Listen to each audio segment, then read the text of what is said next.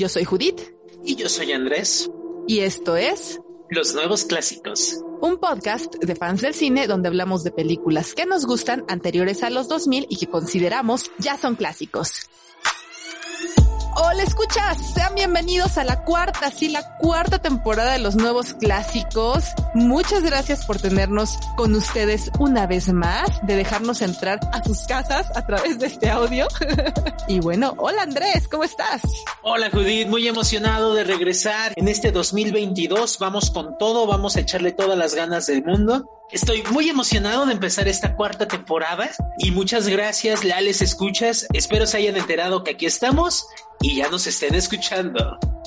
Y pues bueno, ya están acostumbrados a nuestro esquema de trabajo, así es que Andrés, cuéntanos, ¿qué has visto últimamente en estas vacaciones de podcast que tuvimos? Pues también fueron mis vacaciones chiquitas, pero también fueron vacaciones en mi trabajo. Entonces me dediqué a ver varias series. Vi Cobra Kai, terminé de ver la de Lucifer y me eché una película de terror. El Descenso se llama. Una película inglesa. Está buena, pero me cagan las películas que son muy oscuras. Oscuras me refiero literal a, la iluminación. Casi el 80% de la película se desarrolla en unas cuevas. Es muy oscuro. Dependen mucho de las luces de los cascos. Bro, entiendo que tus protagonistas no puedan ver nada, pero eso no significa que yo como espectador no tenga que ver nada. Me emputan, me emputan estas películas. Entiendo que se hace por esta situación de ambientación, para que no se vea tanto la escenografía o, o los seres que aparecen ahí, pero chingada madre, déjame ver algo. si no quisieras ver, mejor lo escuchas en podcast, ¿no? A huevo, ¿no? A huevo. Exacto, me leo un puto libro, ¿no? Pero no mames. Sí, buena peli, pero yo no conecté con ella por eso. No me gustan esas películas donde no puedo ver. En fin, yo sé que es muy popular entre la gente que le gusta el cine de terror. Así que, banda, si ustedes están entre este público, díganme qué les parece el descenso. ¿Comparten mi opinión o son de los que sí les encanta? Saw someone back So there. what? I don't think I saw someone. I saw someone. No, you heard something and you saw what you wanted to see. It's the dark. It plays tricks on people. Ah, Please! Is there anybody there?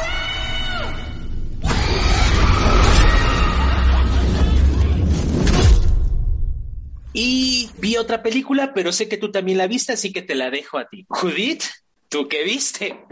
Bueno, primero tengo que decir que coincido contigo, también estuvieron mis días, unos cuantos días de descanso laboral, entre comillas, y pues sí, también me chuté completo Cobra Kai, güey, una buena sorpresa realmente esta temporada. Y pues sí, esta película de la cual voy a hacer mención, No mires arriba. Una, a mi parecer, muy, muy buena sátira. Sí, hay cositas exageradas. El final, por ejemplo, el, final post crédito, sí me parece así como de que, ¡ja! Exagerado. La actuación del eh, millonario excéntrico también un poquito exagerada, pero de ahí en fuera me parece que es una gran sátira. Muchos podrían pensar que está pensada en el coronavirus, pero realmente está pensada en el desastre ambiental, ¿no? Y el cómo nadie lo quiere ver. Entonces me gusta mucho cómo lo abordan, me parece muy real las decisiones políticas que se toman, que, la, que, la presidenta toma. Me parece que es la forma en la que estamos manipulando la ciencia, ¿no? Para poner argumentos a favor o en contra de la postura política, en vez de que sea la ciencia la que nos revele la realidad de, los actos o de cómo debemos de seguir, más bien está sujeta a las decisiones de quien la paga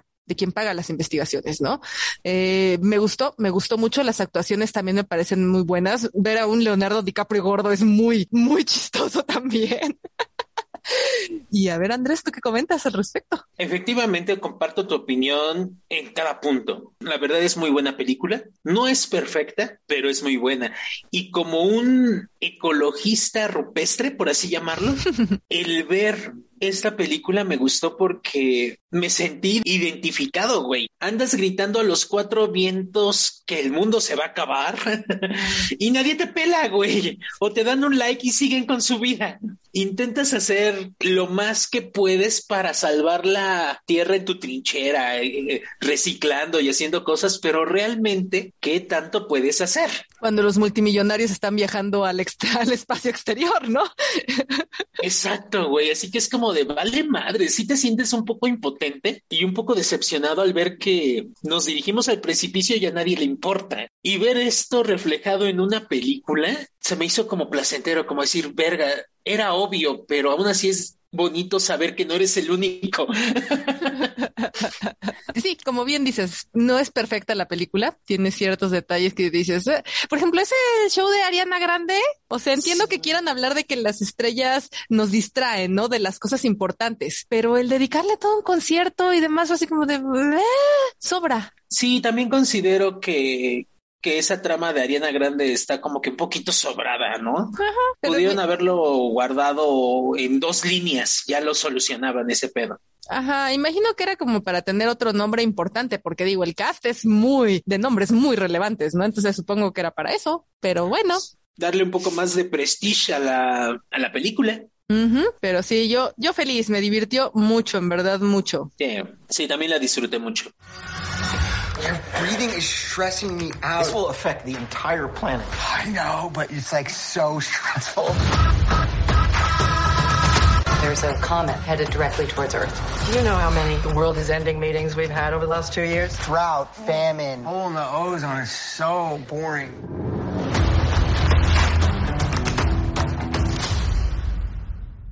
Y bueno, escuchas, queremos saber ustedes qué estuvieron viendo recientemente. Acuérdense que estamos en Twitter como arroba nuevos podcast. Ahí queremos leerles, queremos saber qué están viendo, qué les parecen las recomendaciones que les damos. Así es que ahí nos encuentran Twitter arroba nuevos podcast.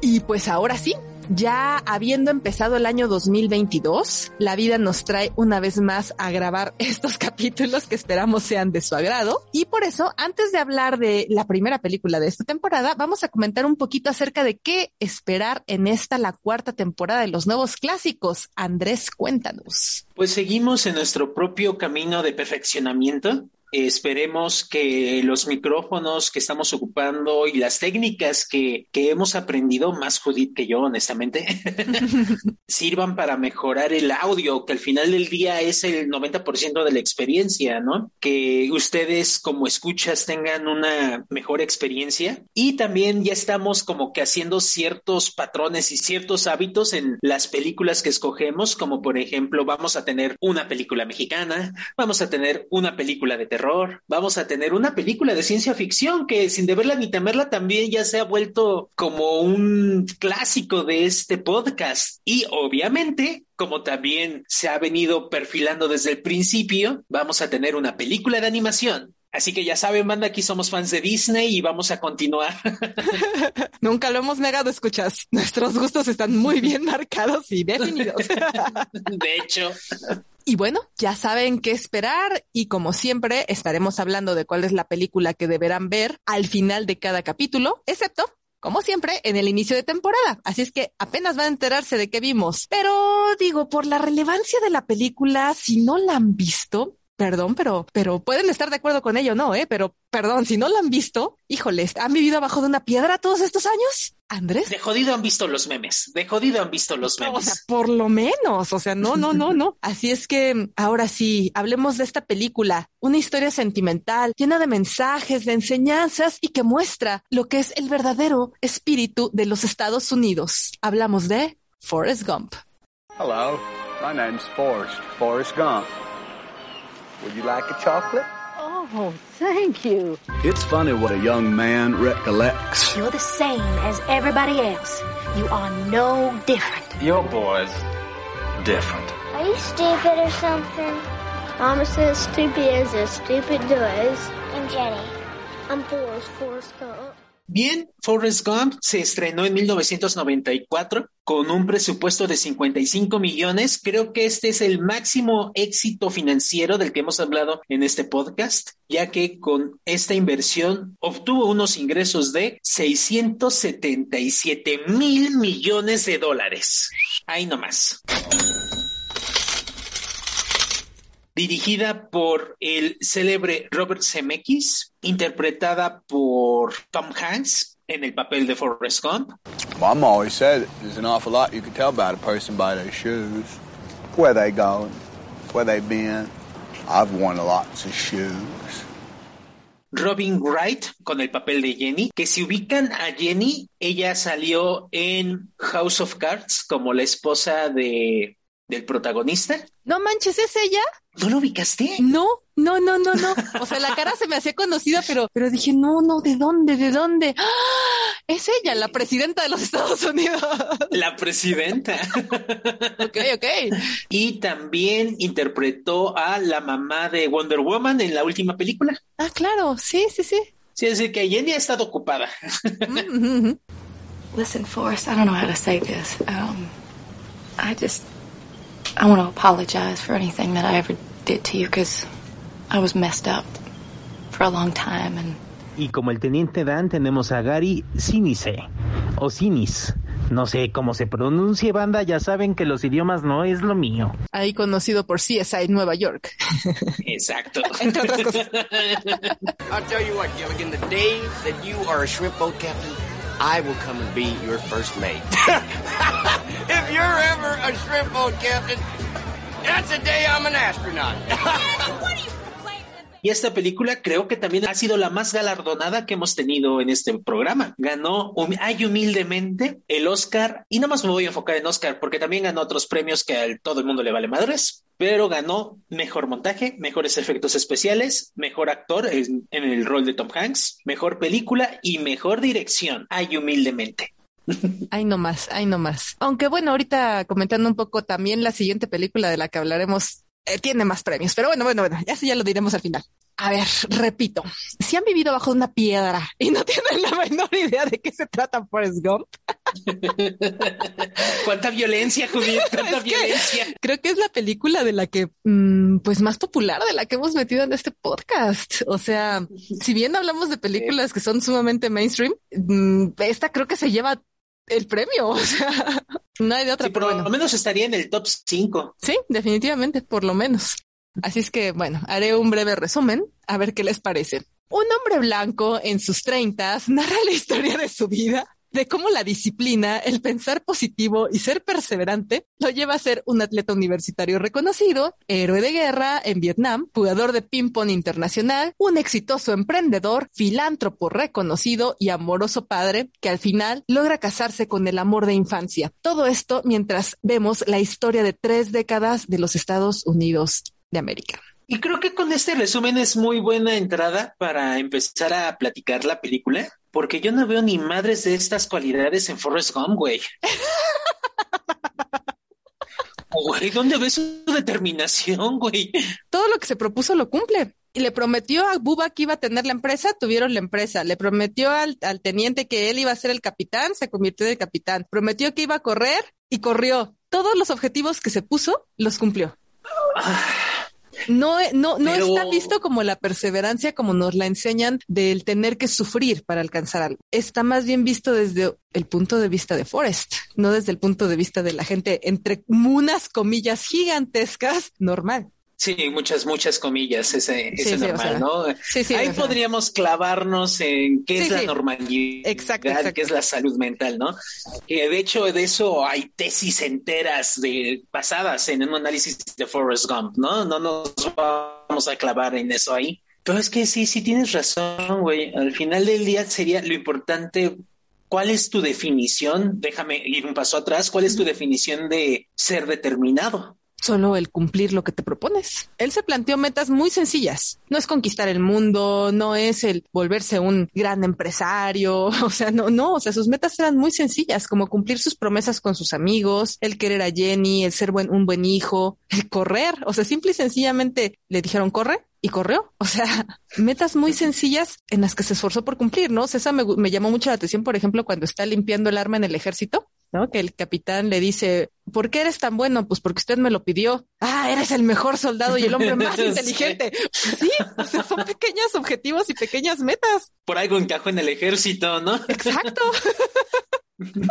Bueno, pues es que sí, tienes toda la pinche razón, güey. Creo que me estaba yendo por la clásica idea de la determinación vista como el que enfrenta la tormenta y sale victorioso. Pero pues no, el que simplemente digas, quiero dejar de, no sé, de tragarme 20 tacos y lo cumplas, eso es determinación, es cumplir tus objetivos. No necesitas enfrentar grandes retos personales o sociales para ser una persona determinada. Y a final de cuentas, él, parte de sus eh, pequeños objetivos que se ponía era el demostrar que no era, o sea, que si bien tenía, como dice su mamá, ¿no? Es un poco lento, pero no era tonto, ¿no? Dice, tonto es el que, bueno, estúpido, ¿no? Lo dicen, o la traducción la ponen así, ¿no? Estúpido es aquel que hace estupideces, ¿no? Y él nunca se definió como eso. Él solo Sí, hacía lo que sí, tenía sí. pensado hacer. Que también hay que, que si vemos esta película, también hay que entender que Dios tiene sus favoritos, ¿no?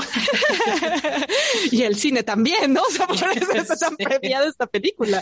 Y por eso la descripción de un hombre blanco en sus treintas, ¿no? O sea, Sí, porque, güey, tengo pedos en- para capturar camarones, deja rezo un poquito y nos lanzan un huracán que va a descagar a la competencia.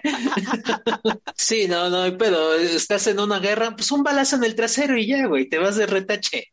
todos los demás están muertos, quemados, amputados, pero a ti solo un disparo en el trasero. Sí, sí, o sea, si existe Dios, tiene a sus favoritos. Bueno, bueno, eh, pensándolo así, si existe Dios y él es su favorito, ¿por qué el retraso mental? Pues porque ya sería mucho, ¿no?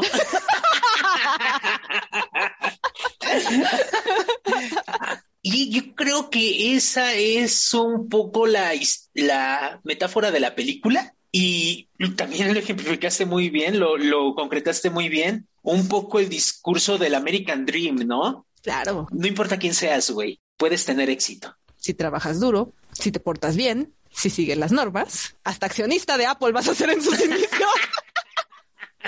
Sí, no, porque, porque ahí lo contrastan perfectamente o queda muy marcado este discurso que tienen con el teniente Dan, ¿no? El güey tenía un destino, literal, o sea, te lo dejan muy claro, no, no, no son ambiguos con eso. Su destino era morir en una guerra norteamericana y de repente Forrest Gump le quita este sueño al salvarle la vida y el güey queda descagado, completamente emocional y, y físicamente desmadrado. Pero después de todo este proceso, que yo creo que es de mis personajes favoritos, el Teniente Dan, ¿eh? Sí. Es muy bueno, más allá del meme, ¿no? Que, que cada 31 de diciembre se pone. Sí, claro.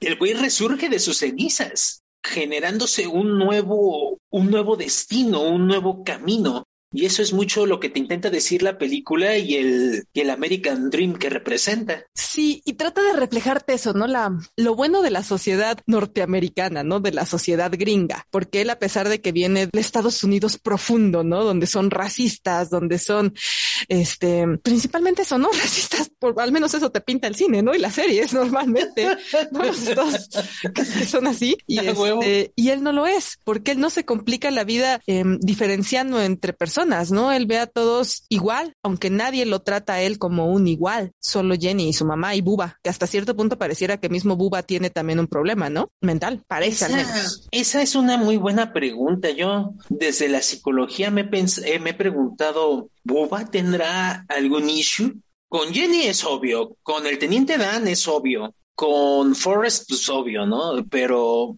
¿Boba? No lo sé. No dudo que haya psicólogos que digan que sí, pero no lo sé. Tengo mis dudas de poder decir si Buba realmente fue, si él tenía un issue. Yo no, obviamente no soy psicóloga, pero yo lo veo tanto en la forma de hablar de Buba como en eh, el pensamiento obsesivo de los camarones, ¿sabes? O sea, el cómo se pasa, no te explican cuánto tiempo se la pasa hablando, pero, Pero es un chingo. es un chingo de recetas de camarones, güey, no mames. y ya, creo que eso es todo. pero es un chingo de tiempo que lo hace, ¿no? Entonces creo que al menos es lo que nos ha enseñado el cine y las películas, que las personas que son tan obsesivas con un solo tema tienen cierto grado de, re- de retraso, ¿no? Bueno, perdón por la palabra, no es la correcta, ¿no? Y creo que ya tampoco se le llama del espectro autista, también creo que ya es políticamente incorrecto, pero y lo conocemos, ¿no? Sí, pero el que sea obsesivo con algo no, no necesariamente entra en el estereotipo. Ok. Y es que ahí es ese tema, ¿no? Que está entre telones, todo este podcast va a estar, que sería interesante ver qué estamos hablando como normal, porque todos los protagonistas en esta película están quebrados, de alguna u otra forma tienen sus pedos emocionales.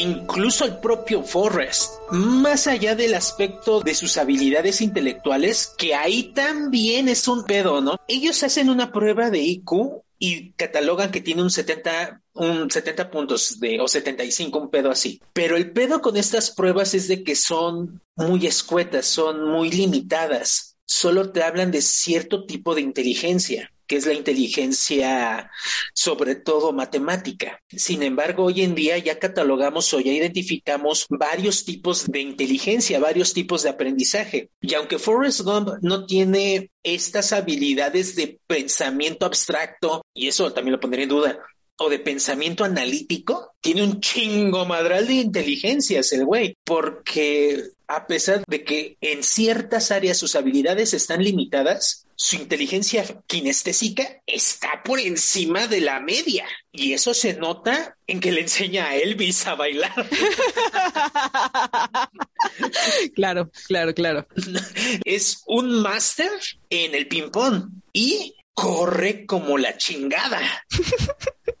y tiene una resistencia sobrehumana. Claro, cuando carga a todos los compañeros de la de- en Vietnam. Cuando carga a todos los compañeros en Vietnam, cuando le da como tres, cuatro vueltas a todo Estados Unidos. Ah, sí, también.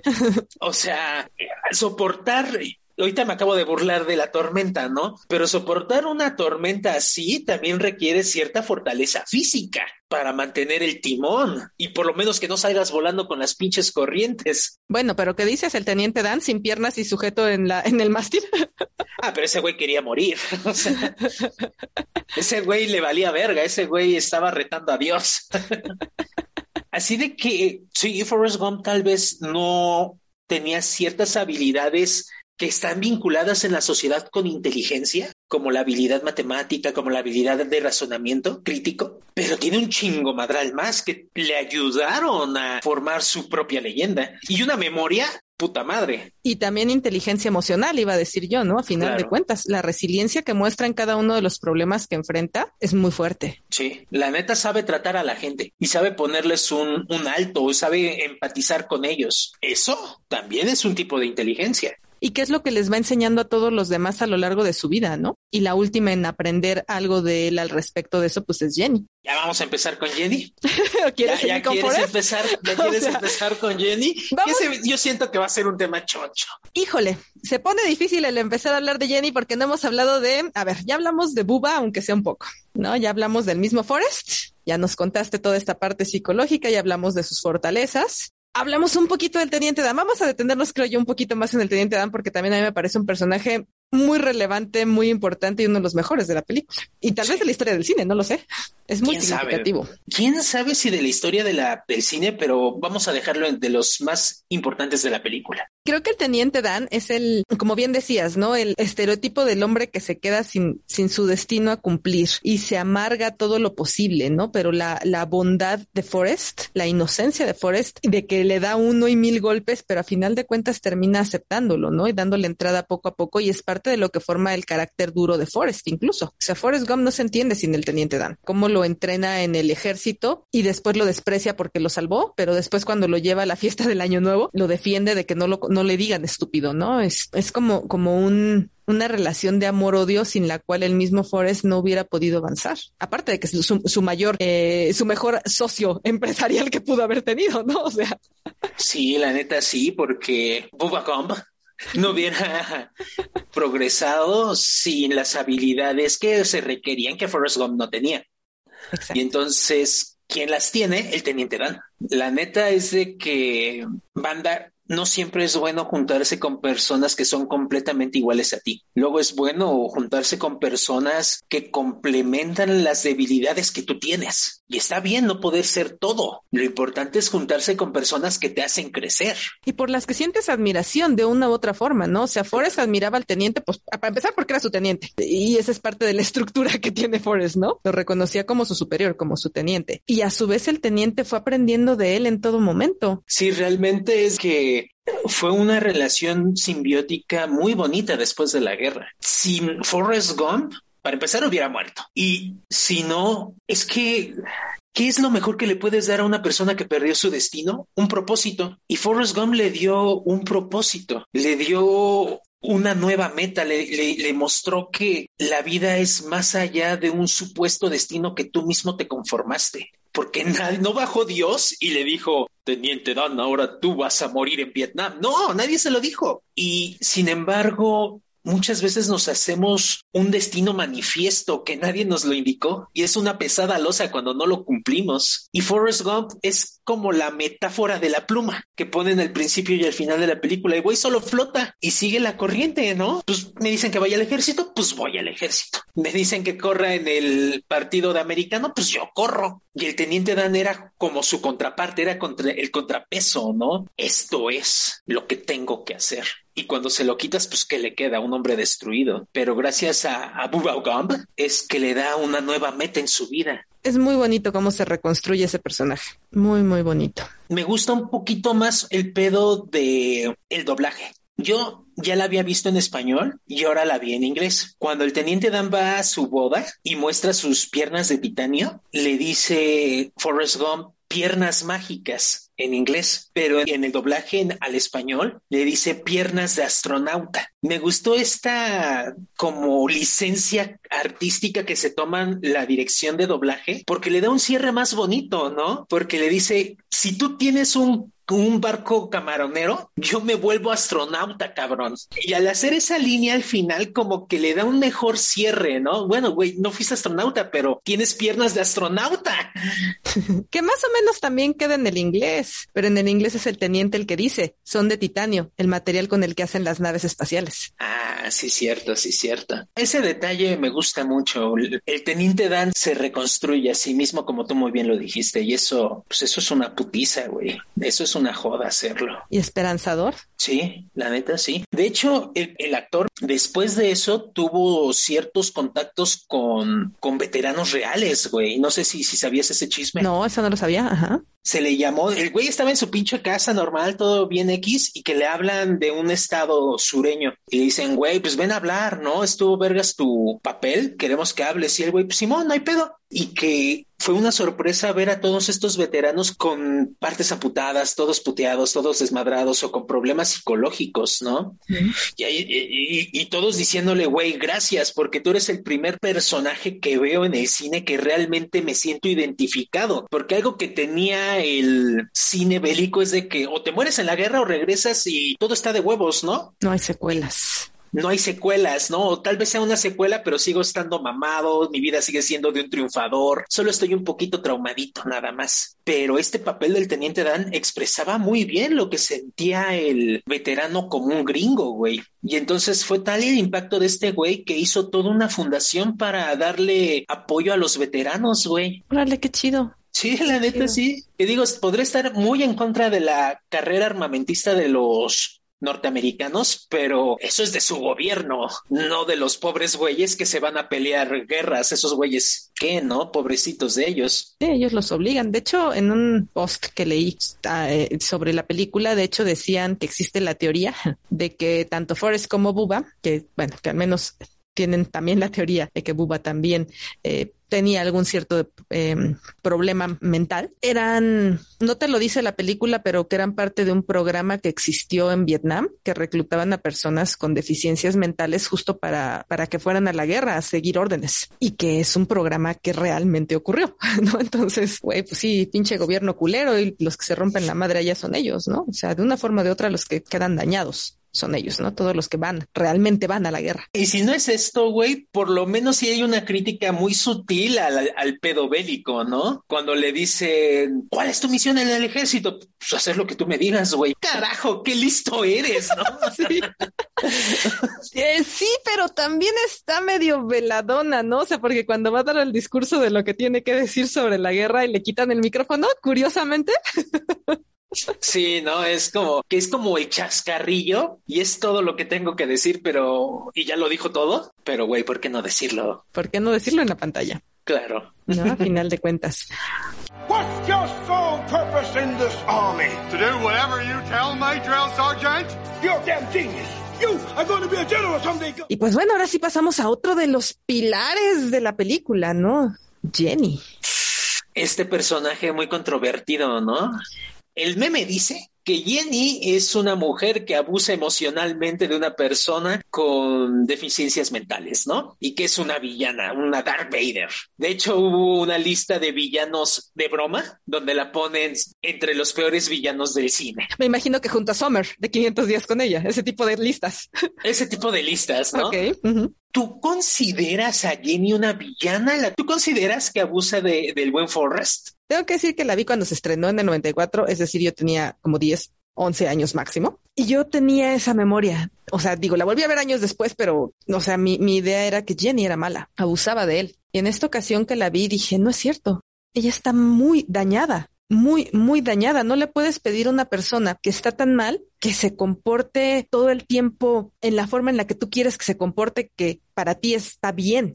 No, o sea, ella lo trata bien desde un principio porque ella también se siente sola y se siente anormal, ¿no? O sea, por eso empatizan desde niños como amigos, porque seguramente ella no nos lo pin no nos lo ponen, pero digo, por el abuso que vive, es 99% probable que no tuviera buena actitud en la escuela, que a lo mejor no aprendiera, ¿no? Entonces, aunque ella no tenía un problema de déficit de, de atención o de, de un IQ bajo para los estándares de la escuela, pues eso no quiere decir que ella tuviera esas habi- habilidades matemáticas, este, o de razonamiento como todos los otros niños, simple y sencillamente por el grado de abuso que te dan a entender que tuvo. Entonces ella también siempre fue una paria, al igual que él. ¿Podría uno entonces creer o juzgar que abusó de él si ella estaba igual?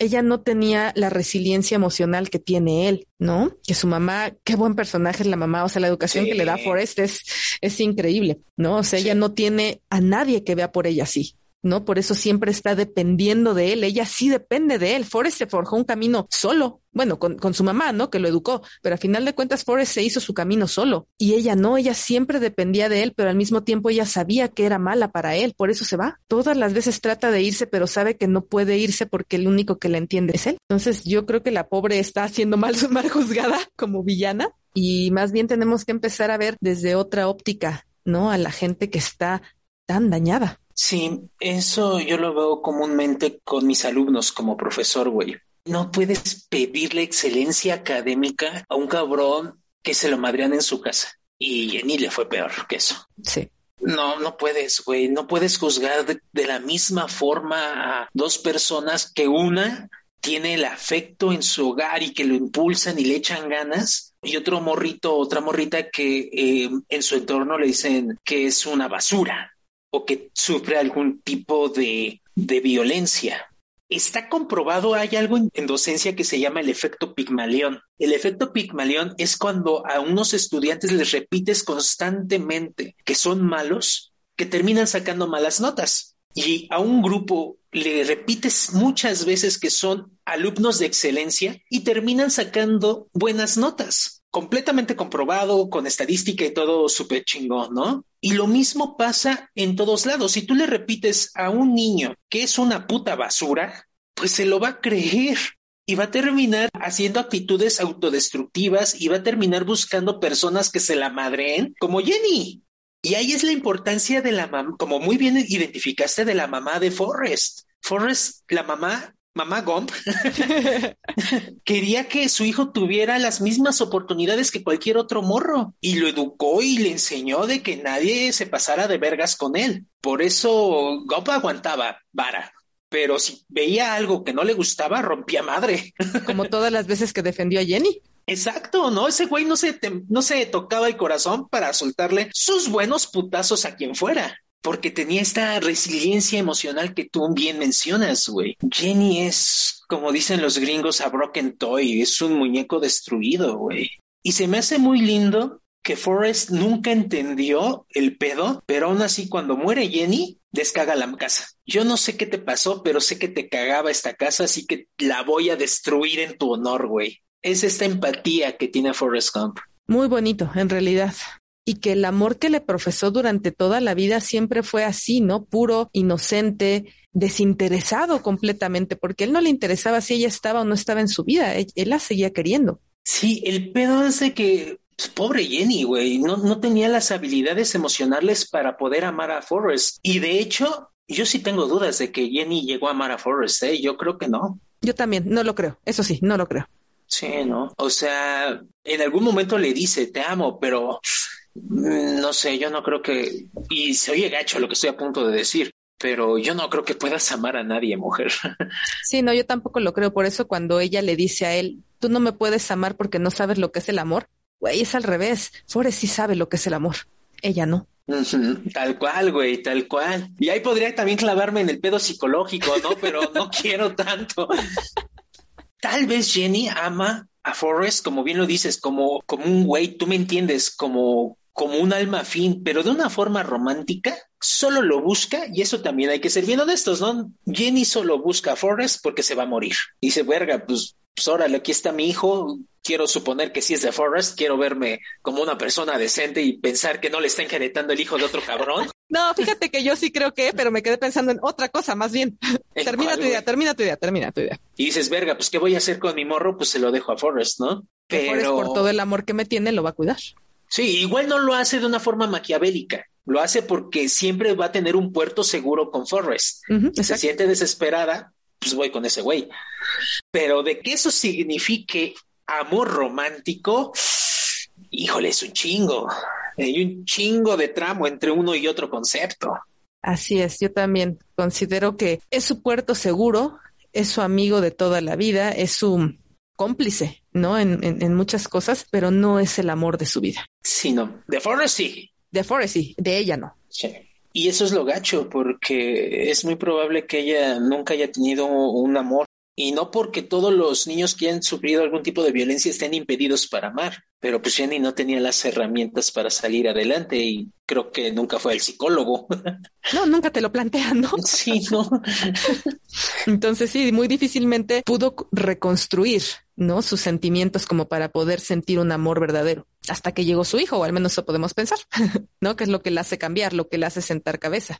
Sí, a huevo. Y es que esa escena es súper clave, güey, cuando le dice, coge con Forrest y siente afecto. Y le da tanto culo sentir afecto que se va. Cuando le dice el taxista, ¿no? ¿De qué huyes? no, yo no huyo. Güey, chinga tu madre, has pasado toda tu vida huyendo, güey.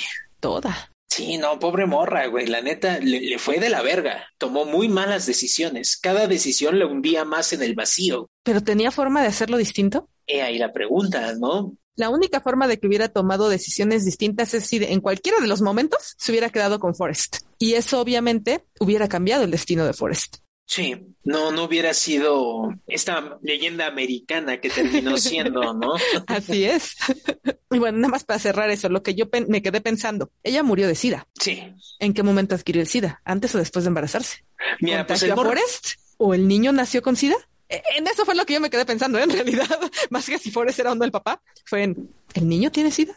Yo también me quedé pensando en eso, ¿eh? O sea, al final del día, ¿en esa época se sabía si los morros podían hacer con sida? ¿Le hizo los estudios al morro? ¿Cuándo surgen esos síntomas? E, eso esas preguntas no son retóricas, sí son preguntas reales. No conozco esa información, pero vamos a suponer que en el mejor de los casos no tuvo, no lo contagió a Forrest y su morro no tiene VIH. Entonces, ¿qué se siguió inyectando cuanta madre podía? ¿O siguió con actividades sexuales de alto riesgo? Así es, así es. Esas fueron mis dudas también. Sí, o sea, o sea, nos gusta pensar en Jenny como una víctima, pero, pero también fue una cabroncita. Así es. Impulsada por su propio dolor, impulsada por su propio contexto, pero pues también fue una cabroncita. y que a final de cuentas es parte de lo que le hace un personaje tan interesante, ¿no? O sea, porque no es ni completamente blanco ni tampoco ni completamente negro. Está en un completo tono de grises. Ese personaje que es lo que lo hace tan rico, me parece. Sí, no es la Santa Magdalena que ve Forrest, pero tampoco es el peor villano de la historia del cine como las redes sociales nos lo quieren pintar, ¿no? Así es.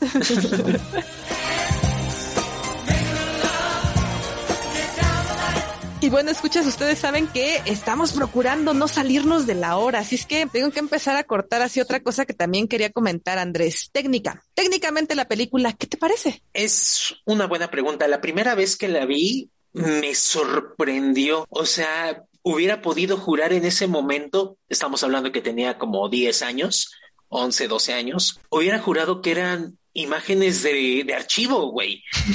Y todavía pasaron algunas décadas y se veían impresionantes, güey. Cómo implementaban, cómo clavaban a Forrest con todos los actores, presidentes y todas estas celebridades de una forma muy natural, güey. Y las secuencias del, del teniente Dan ya sin piernas se me hacían brutales, güey. Pero ahora que la volví a ver, apenas ahorita ya empieza a verse con estas pantallas HD y la chingada, banda, sigo sin 4K, lo siento, soy pobre. Pero ya con el Full HD que tengo, ya se empieza a notar la doble pantalla, ¿no?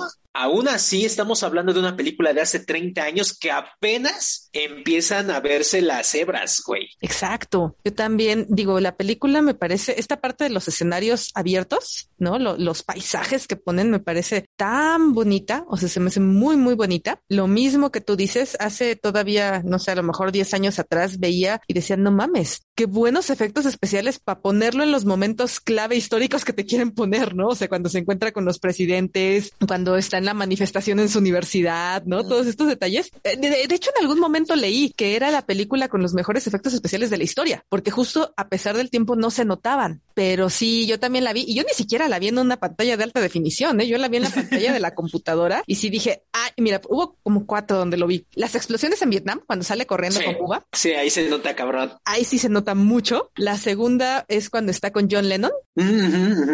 Y la tercera es cuando está este mm, con Kennedy. Cuando se encuentra con Kennedy, en este, en esas fueron donde más lo noté así de ajá, ya se ve medio mal.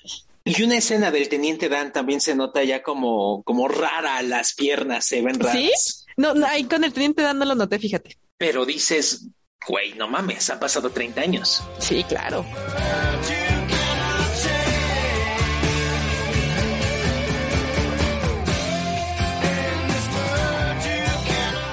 Otra de las cosas que quería comentar.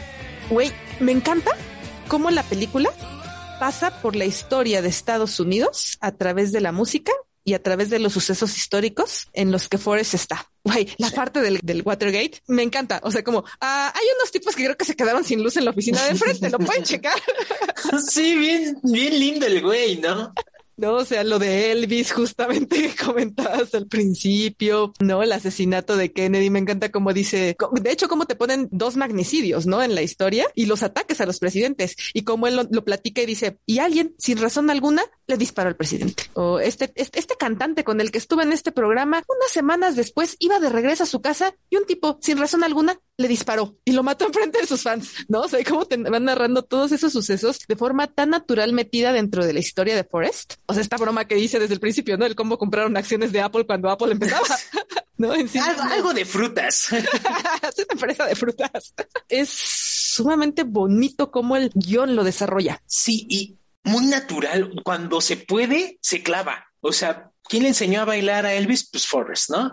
¿Quién está invirtiendo en Apple? Pues ese güey. Pero cuando no, no hay pedo, solo se queda de fondo. O sea, ¿quién le dio su zapato al astronauta? Pues quién sabe, ese güey estaba jugando ping-pong, ¿no? sí. Y ahí está la pantalla de, del alunizaje, pero ese güey está con el ping-pong. Si se puede, se mete y queda muy natural, queda muy fluido. Cuando no, cuando sería raro o hasta estúpido que, que estuviera Forrest en un evento histórico, pues no, no pasó y ya. En algunos momentos está como de chismoso, ¿no? Como en la en lo de Alabama, que se ve ahí la pantalla como el güey está ahí de pinche chismoso viendo, ¿no? Cómo van, pero no te dice que, fueron sus compas, no te dice que fueron a una misma clase juntos. O sea, son como que puntos muy específicos, muy puntuales y por eso muy creíbles, ¿no? Como por ejemplo su encuentro con las panteras negras. Ajá, ¿no? Pues, perdón por arruinar su fiesta de las panteras negras y sigo por mi camino, ¿no? sí. Eso estuvo muy chido, güey. Swinging my hips. This one night, me and Mama was out shopping, and we walked right by Benson's Furniture and Appliance store. And guess what? You ain't nothing but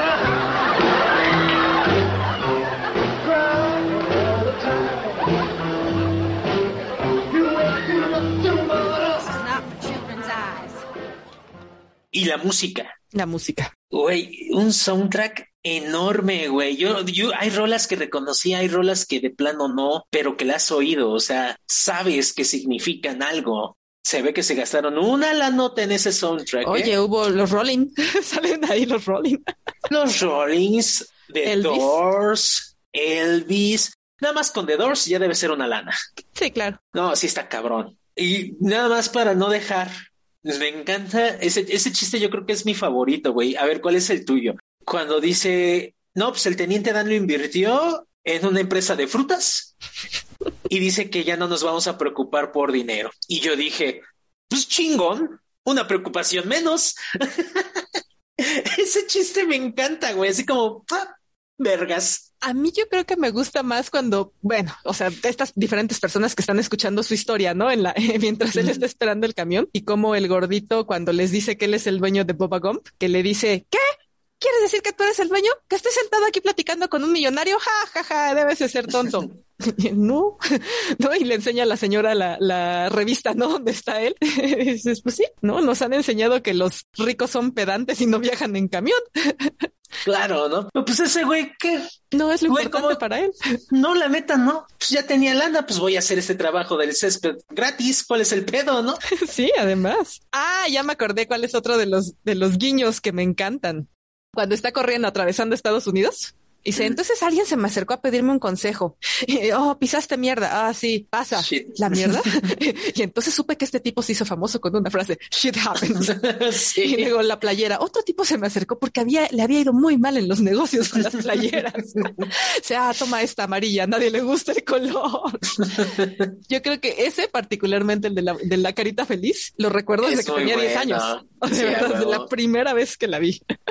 Es muy buena, güey. Esa. Y yo hice una pequeña lista. Yo creo que se me fueron muchos porque pues no soy experto en cultura norteamericana, pero esta es una pequeña lista de, de los personajes célebres con los que se encuentra Forrest. Uh, yo también le iba a hacer y me perdí. O sea, hubo un momento en donde se me olvidó que lo estaba haciendo y la dejé. A ver, va, va, va. No, pero es muy, muy, muy limitada, ¿eh? Como los principales, los más mainstream. Elvis Presley, el gobernador Wallace, es que, uno de los pendejos que le disparan. Sí, sí. Kennedy, el presidente Johnson, John Lennon y Nixon.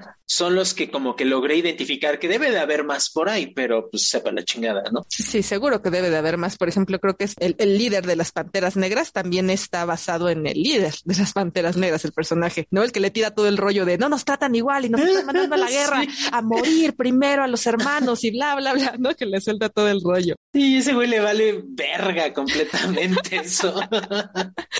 Let me tell you about us. Our purpose here is to protect our black leaders from the racial onslaught of the pig who wishes to brutalize our black leaders, rape our women, and destroy our black community. Y bueno, solo yo quisiera comentar dos cosas más antes de pasar a, a una sección que vamos a inaugurar. ¿Escuchas ahorita? Bueno, solo eso, el, el cuando Jenny lo abandona, que él empieza a correr después de que tuvieron sexo. Jenny lo abandona, empieza a correr, el correr como terapia, Mm. que se ha vuelto como ahora muy de moda, ¿no? Con todos los runners, pero creo que él inaugura esa moda en la película. El correr para dejar atrás algo. Él lo dice, ¿no? Dice, tardé tres años, dos meses, 14, 14 días y 16 horas para dejar atrás el pasado, porque hace la metáfora de que su mamá le decía que si no dejaba atrás el pasado no podía avanzar. Entonces me gusta, me gusta mucho esa metáfora. Y la siguiente, que más que metáfora fue algo creepy que noté, se dieron cuenta, escuchas Andrés, de que Jenny murió en la misma cama que murió su mamá. Sí, Es medio creepy, ¿no? sí, esa, esa, car- esa cama yo la tiraba después de eso, güey. Hubiera remodelado la habitación, o sea, no. Sí. De hecho, es la misma escena, güey. Cuando entra Forrest a ver a su mamá, es la misma escena que cuando Forrest entra a ver a Jenny. Sí, es como muy freudiano de este pedo, pero bueno, vuelvo a repetir, no me quiero clavar mucho en esos pedos.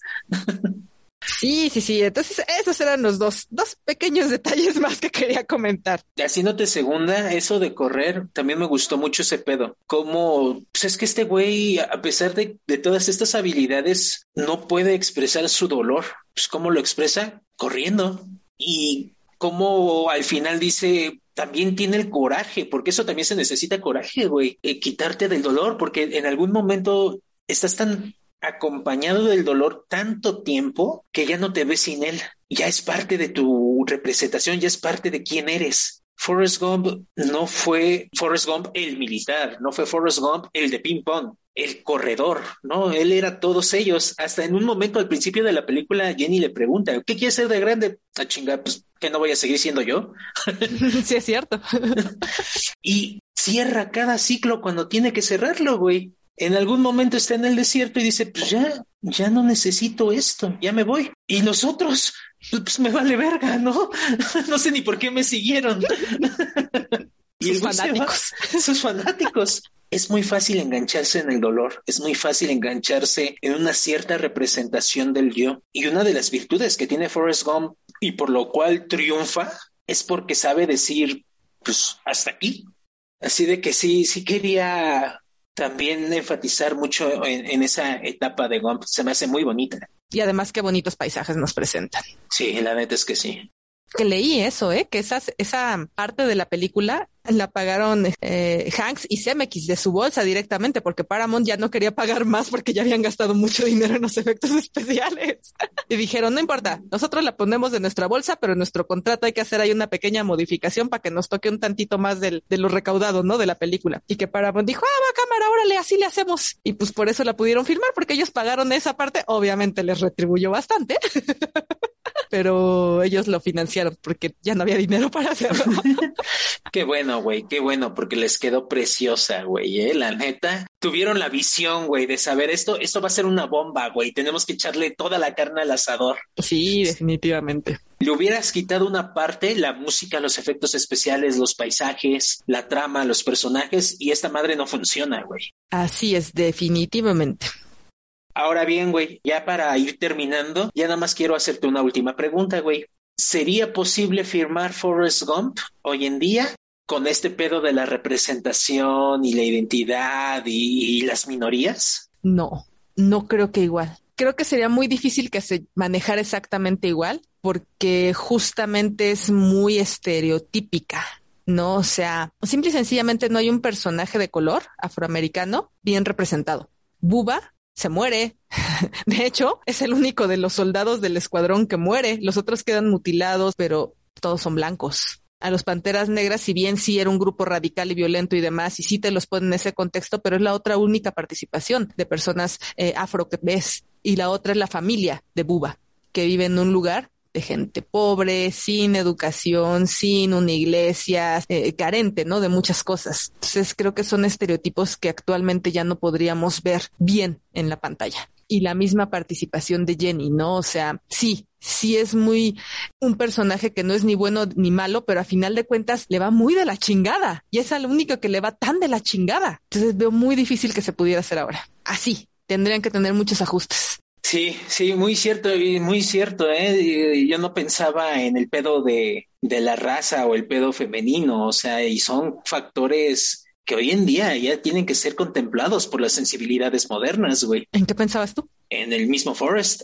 Justamente hace unas semanas estaba viendo la noticia donde la directora de Yo Soy Sam, esta Jessie Nilsson o Nelson, no sé cómo se pronuncie, decía que si volviera a grabar Yo Soy Sam no ocuparía a Champagne como, como protagonista, ¿no? Eh, ocuparía otro actor por, por lo mismo de la representación. No puedes, es como un white, white Wash, creo que se llama, ¿no? Así de que yo estaba pensando en el mismo Forrest, que es probable que no ocuparan a un Tom Hanks para, para interpretarlo. Ahí fíjate, digo, lo que dices de esta directora no lo sabía, pero por ejemplo, pues hemos visto varios personajes que creo que se basan en, el, en la caracterización que hace eh, Hanks como Forrest porque por ejemplo yo vi, ahora que vi esta película, un poco de Sheldon ahí, o más bien al revés, un poco de, de, de, de Forrest Gump en Sheldon, un poco de Forrest Gump en, en Sean de The Good Doctor, ¿no? O sea, entonces son personajes que, que si bien eh, están dentro del espectro autista, que insisto que creo que ya no se le llama así, ya no es eh, correcto, pero bueno, no soy la especialista, pero se siguen haciendo a este tipo de personajes o siguen siendo representados por actores eh, que no son autistas. Que no son autistas, ¿no? Entonces, el, por eso tal vez no vi yo de inmediato lo que tú comentas específicamente sobre la actuación de Hanks como Forrest. Pero es curioso de que de los dos vimos problemas que impedirían su filmación en la actualidad, ¿no? Sí, eso no lo quitó. problemas diferentes, pero al final Problemas. del día problemas. Está muy, muy interesante esto, a ver cómo se desarrolla en un futuro la representación y todo este pedo. Así es. Ojalá no quieran hacer una segunda parte. O un remake. O un remake. no, no, sería horrible. Desde que estamos en la época de secuelas y remakes que no deberían de existir. El joven Forrest. The Young Forrest. The Young Forrest. No, thank you, but no thank you. Sí, sí, no, gracias. O el hijo de Forrest, ¿no? Cuidando a su papá Forrest ahora. Sí, no, no es necesario. ¿Que Completamente identificaste quién es el niño? El de sexto sentido. Ajá, güey. Dije, en unos años va a haber fantasmas. y que oh, es uno, también sale en The Voice, la serie de Amazon. Eh, ¿Quién güey, es el gordito que sale en la primer, en la segunda temporada, primera temporada. Ay, no lo ubico. Ay, sí, ahí sí estoy perdida. No lo ubico. Sí, güey, es el güey que, que era un niño famoso y que después quedó en el olvido, que van por él y él los vende con Vogue. No me acuerdo. La neta, y sí no. Pero sale también. Hello, Mr. Gump. Hello. Oh, can I go watch TV now? Yes, you can. Just keep it low. Y bueno, pasando ahora sí a la pequeña nueva sección que vamos a inaugurar en esta temporada. No tiene nombre, ayúdenos a ponerle un nombre si es que les interesa y en Twitter arroba nuevos podcasts, díganos cómo les gustaría, pero en este momento vamos a decir solamente que lo que queremos destacar es cuál es la frase que representa a esta película.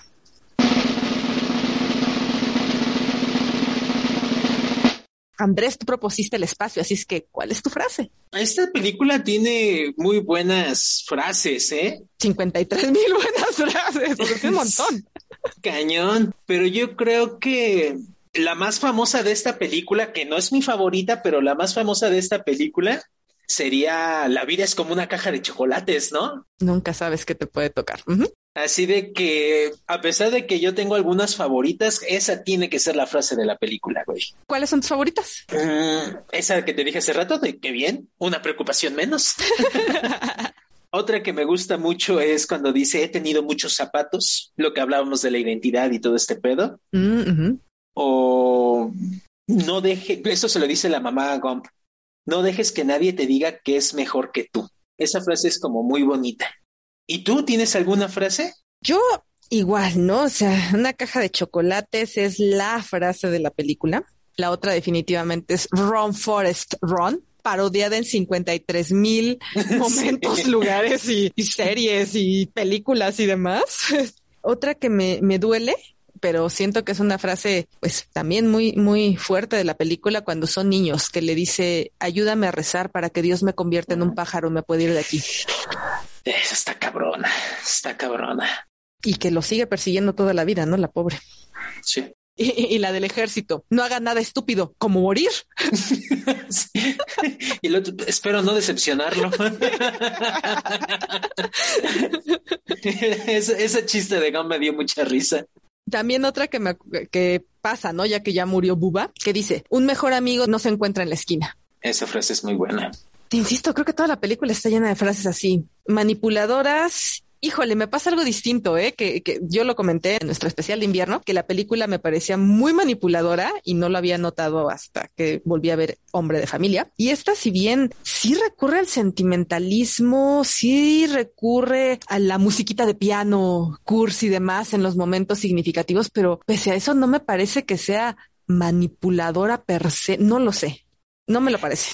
Es que ahí se ve la diferencia de, dirección, güey. Se ve la diferencia del poder actoral. Yo soy fan de Nicolas Cage, güey, pero ni tantito se asoma al rango actoral que tiene Tom Hanks, la neta.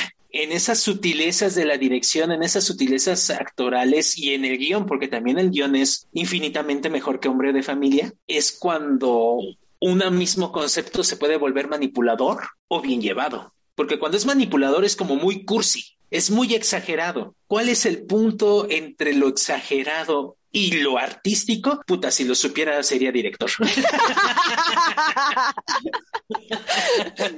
Muy bien dicho, bro. Muy bien Digo, dicho. Nuestro la podcast sería güey. más hitazo de lo que Sí, a huevo, güey. Director y podcaster, güey. My mom always said life was like a box of chocolates. You never know what you're going to get. Y pues bueno, ahora sí escuchas, llegamos al final de este espacio, por lo cual la pregunta obligada. Andrés, Forrest Gump, ¿pasa la prueba del tiempo? La vi justo con esa reflexión, siempre preguntándome eso. ¿Esta película tiene algo que ofrecer a las nuevas generaciones? Y yo diría, sí, sí, eh, es un gran drama que representa perfectamente el American Dream. Y a pesar de que me caga el American Dream y que todos sabemos que es una mentira, pues eso es lo chido del cine, ¿no? De repente ver mentiras bonitas.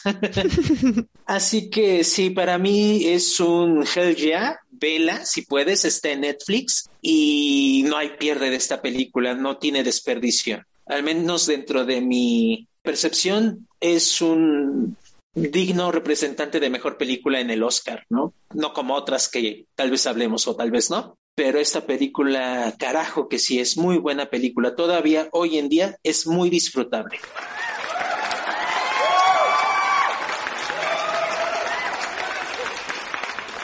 ¿Y para ti, Judith? ¿Pasa la prueba del tiempo? Completamente de acuerdo contigo. No hay forma en la que no le saques partido a esta película. Insisto, sí puedes parecerte de repente manipuladora, sí puedes odiar tal vez a Jenny, ¿no? Que es lo que comentábamos en algún momento, pero sin duda aprendes de todos los personajes, ¿no? Así como puedes aprender de Jenny, de Jenny que si no te compones vas a destruir tu vida, como puedes aprender del teniente Dan que tenía su vida destruida y se compuso para salir adelante, como puedes aprender que Forrest que te tienes que fijar en los pequeños detalles que te da la vida para hacerla disfrutable, ¿no? Como cuando le cuenta Jenny, eh, que Jenny le pregunta, ¿tuviste miedo en Vietnam? Sí, pero de repente dejaba de llover y veía las estrellas y era hermoso. O cuando estaba en el barco camaronero veía el atardecer y era maravilloso. O en el desierto ver cómo iban saliendo las estrellas. Dices, güey, pues sí, y son esos los pequeños detalles de los que todos nos perdemos por concentrarnos en el ruido que hay alrededor de nuestra vida, tal vez, ¿no? Y digo, en este caso, pues sí, son los paisajes y demás, pero pues puede ser el estar un momento agradable con tu familia, ¿no? Nosotros que no tenemos la posibilidad de viajar por Estados Unidos tres veces corriendo o vivir aventuras como en tu barco camaronero, ¿no? Este, pero son esos pequeños detalles los que construyen la vida. Y si no lo sabes valorar, güey, ¿en dónde estás parado? Y no lo debemos de perder de vista. Y a veces el cine nos hace notarlo, ¿no? Con historias como esta.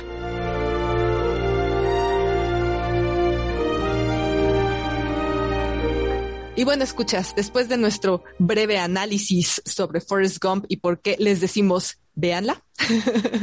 después la criticarán o no, le encontrarán sus puntos fuertes o no, pero véanla. Andrés. Mínimo para entender los memes. Andrés, dinos, ¿cuál es la siguiente película de la que hablaremos en este podcast? Híjole. Mientras que considero que Forrest es un digno representante de mejor película, del Oscar a mejor película, la vamos a enfrentar con otra película que se ganó un Oscar. O bueno, de hecho, ¿Uno? varios, un chingo. Es una de las películas más premiadas de la historia, güey. Y si no saben a cuál nos referimos por este comentario que hizo Judith, vamos a hablar de Titanic.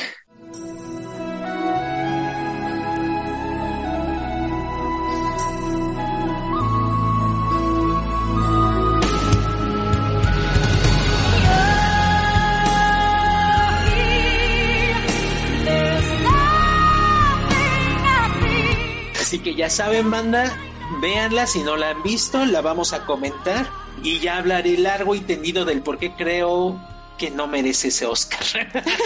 ese Oscar o los 11 Oscars que tiene, tienen su haber. Habrá que ver, habrá que, que, que, ver todo, toda la bestialidad que está de Oscar que se llevó, ¿eh? Y ya, ya lo hablaremos la próxima sesión. Así es, escuchas, en esta ocasión Titanic no está en ninguno de los servicios de streaming, al menos de los que tenemos. No sé si está en, sí, no. en alguno. De Igual está en Stars, quién sabe. Igual está en Paramount, Param no, es de Warner, ¿no? Uh, tendría que estar en HBO, pero bueno, como sea, como sea. Yo creo que su pirata favorito la tiene. Si no, tal vez sí. ustedes mismos la tienen en su colección o está en la de su mamá o en la de su sí. hermana mayor, probablemente. Así es que échenle una revisión y nos vemos en el siguiente podcast. No olviden suscribirse si son nuevos en el podcast, difundan la palabra banda, ya saben, agradecemos mucho que los números vayan lentos pero seguros. Ustedes, selecta audiencia, son los que hacen posible este programa. Muchas gracias y ya saben, difundan la palabra. Nos encuentran en iTunes, Spotify e iVoox como Los Nuevos Clásicos y en Twitter como arroba Nuevos Podcast. Yo soy Judith. Y yo soy Andrés. Y esto fue los nuevos clásicos.